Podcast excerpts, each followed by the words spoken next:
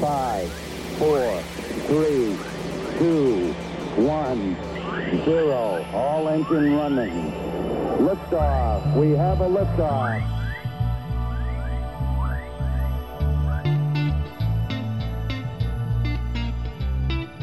Salut à toi et bienvenue dans le podcast sur ton chemin et au-delà, qui est tourné vers l'humain en étant enrichi d'expériences, de connaissances et de conseils sur le développement personnel, le fonctionnement humain, le mieux-être et la spiritualité.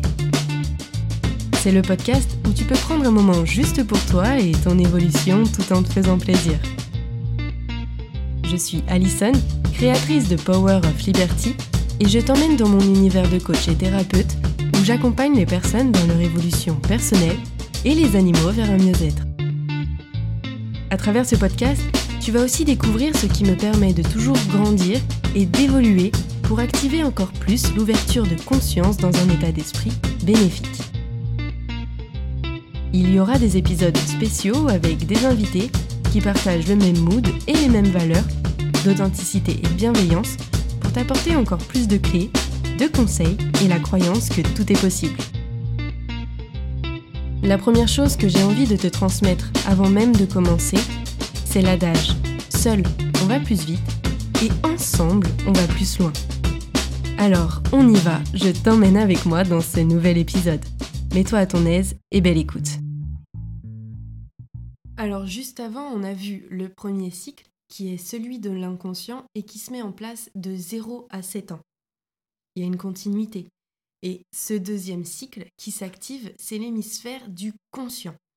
Et il se met en place à partir de 7 ans jusqu'à 14 ans. Et ici, c'est tout ce qui est rationnel et analytique.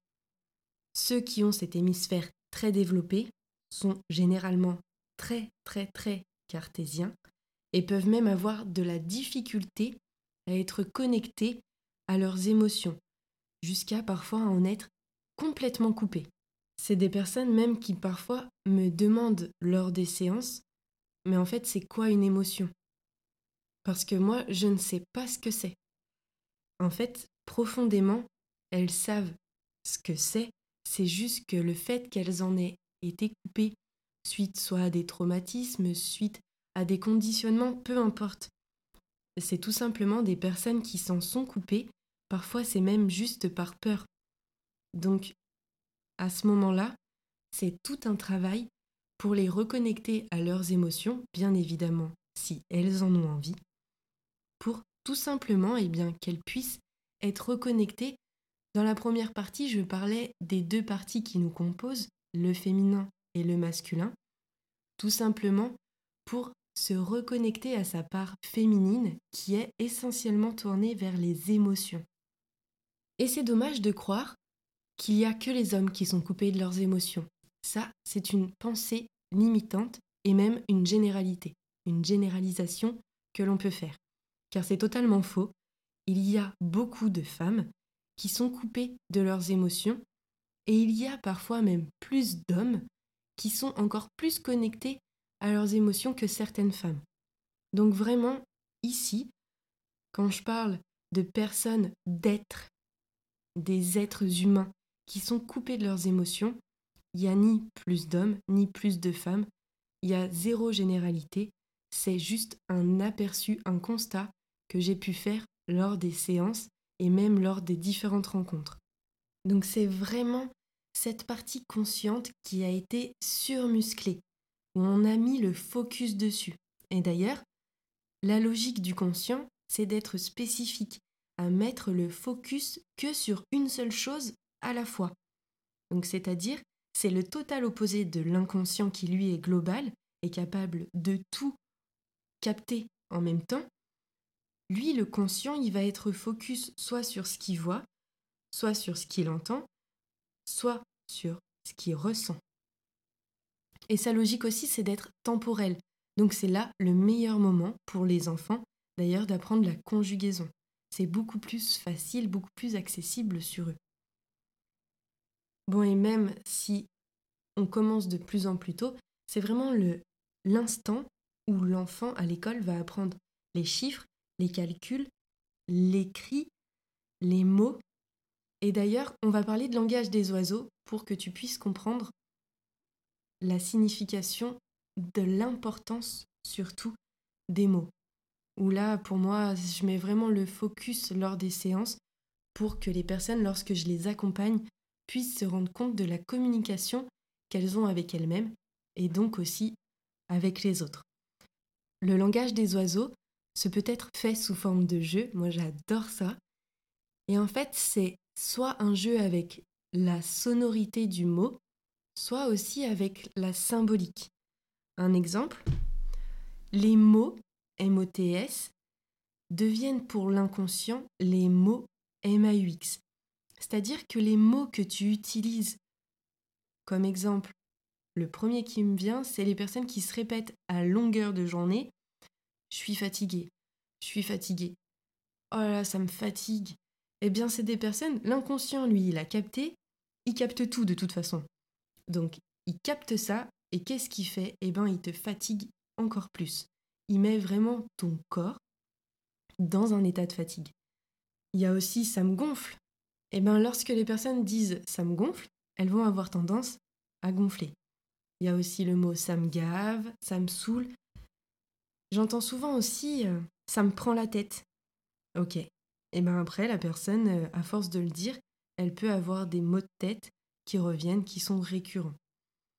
L'écrit, l'écrit donc lorsque l'on écrit, ce peut être aussi les cris, donc lorsque quelqu'un crie, et une personne qui a une énorme problématique à l'écrit, eh bien ce peut être parce qu'il a capté, quand il était dans le ventre de maman, l'écrit silencieux de maman. En fonction de l'état émotionnel de maman, aussi en fonction, eh bien tout simplement de ce que captait l'enfant à ce moment-là, ça peut créer une problématique aussi pour l'écrit. Puis il y a aussi toutes les personnes qui se disent je suis nulle, j'y arriverai jamais, et puis si, et puis ça. Eh bien, tout simplement, à partir de là, c'est un auto-conditionnement que l'on se fait, et à force de se répéter ça à longueur de journée, eh ben c'est sûr que l'inconscient, lui, il va jamais nous aider pour aller au step du dessus. Fais attention à comment tu communiques avec toi-même pour aussi par la suite faire une communication bienveillante avec les autres. Et le conscient, eh bien lui, c'est le pro du ne pas. Il le met sous toutes les formes, à toutes ses sauces. L'enfant, lui, de 7 à 14 ans, se construit par rapport à papa. Et papa, c'est le cadre et les limites. Là, on est vraiment dans la période scolaire qui va conditionner après notre relation, notre condition dans le pro. Et papa, lui, c'est le soutien.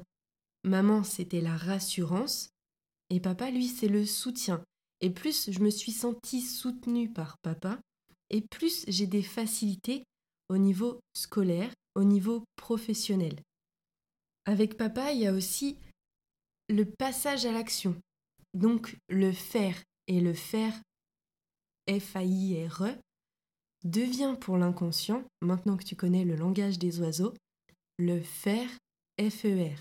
Et une personne qui est en problématique à faire des choses, qui est plutôt dans la procrastination, qui a vraiment des difficultés à passer à l'action, eh ben peut avoir aussi une problématique de faire dans le sang. Donc papa, puisqu'on a dit que c'était le cadre, le cadre c'est synonyme aussi de la hiérarchie de l'autorité. Donc une problématique avec papa engendre une problématique, peut-être ou peut-être pas, avec la hiérarchie, que ce soit le responsable, le patron, ou même euh, tout simplement euh, le PDG. Il y a aussi avec l'autorité, et là l'autorité, c'est bien sûr la police, les gendarmes, l'armée, mais il y a aussi l'autorité médicale. Une autre notion avec papa, c'est l'engagement. Et là, ça concerne tous les domaines de ta vie. Si tu as la perception d'un papa qui va au bout de ses engagements, ça va être plus facile pour toi de t'engager et d'aller jusqu'au bout. L'engagement, donc, avec toi-même, dans le couple, avec les enfants, dans le pro, l'engagement dans la vie, vraiment à multiniveau, dans la réalisation de l'être aussi qui est le tien. Et avec maman, tout à l'heure, de 0 à 7 ans, on parlait des rêves. Eh bien, avec papa, c'est les projets qui prennent forme. Parce que les rêves, c'est plus du domaine donc de la rêverie, de l'imaginaire, on imagine comme ça. Et les projets, c'est le passage à l'action du rêve à la réalité. Donc il y a aussi l'engagement à réaliser tes projets. La première confiance, c'était la confiance en toi.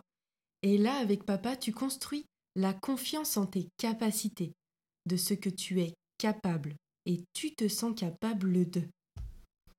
C'est papa qui donne généralement le nom de famille, même si maintenant il y a la possibilité, depuis quelques années déjà, d'avoir les deux. Avant, c'était vraiment papa qui donnait son nom de famille. Et là, le nom de famille est en lien direct avec ton statut social. Autrement dit, ta place dans la société. Et en fonction, eh bien, tout simplement de ton histoire, soit un papa absent, soit un papa très présent, eh bien là aussi, il y a des choses qui changent en fonction aussi de tes perceptions, parce que les perceptions sont différentes, même chez tous les enfants d'une même famille. Les perceptions sont vraiment propres à toi-même et différentes donc des autres.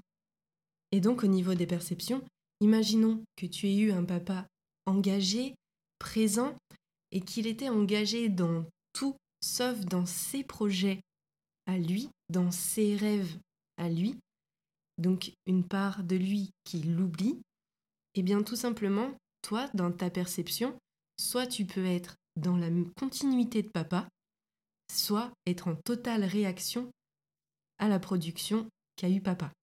Et en fonction de ça, et eh bien toi, ça va créer d'autres choses. Donc ça dépend vraiment de ton fonctionnement et de l'histoire que toi tu as vécue, ainsi que des programmes que tu as reçus et que tu as construits. Comme je le disais dans la partie 1, il y a 7,8 milliards d'humains sur Terre, soit 7,8 milliards de cartes du monde différentes. Alors autant te dire que des possibilités, il y en a plusieurs. Sache juste qu'une problématique à papa, peut avoir telle ou telle conséquence en fonction de toi, ton histoire, et en fonction de ton évolution. Et pareil, vraiment, je t'invite à me rejoindre lors des masterclass sur le fonctionnement humain pour répondre à toutes les questions que tu peux te poser. Tu peux toujours aussi me contacter sur Power of Liberty sur mon compte Instagram, c'est tout ok. Sache juste que lors des masterclass, toutes les questions sont prises en compte, je prends le temps de répondre à chacun et chacune d'entre vous. Et c'est vraiment très riche parce que toutes les questions font plus ou moins des prises de conscience pour d'autres. Et c'est vraiment ça qui est génial. Et puis comme je le dis vraiment, seul on va plus vite et ensemble on va vraiment plus loin.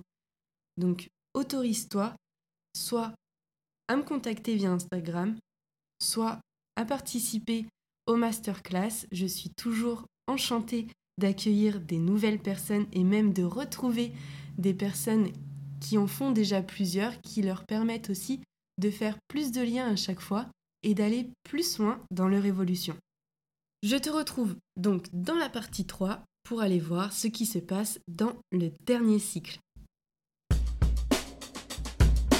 Et voilà, c'est tout pour aujourd'hui. J'espère que cet épisode t'a plu et si c'est le cas, un grand merci à toi de laisser 5 étoiles, de mettre un avis et simplement d'en parler autour de toi et sur les réseaux.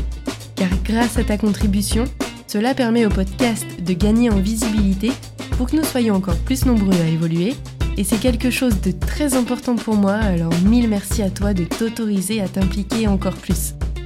Tu peux me retrouver avec grand plaisir sur Instagram à Power of Liberty pour des moments remplis de partage, d'échanges et de magie pour continuer sur ton chemin et au-delà. Merci d'avoir passé ce temps avec moi. Je te dis à très vite dans le prochain épisode.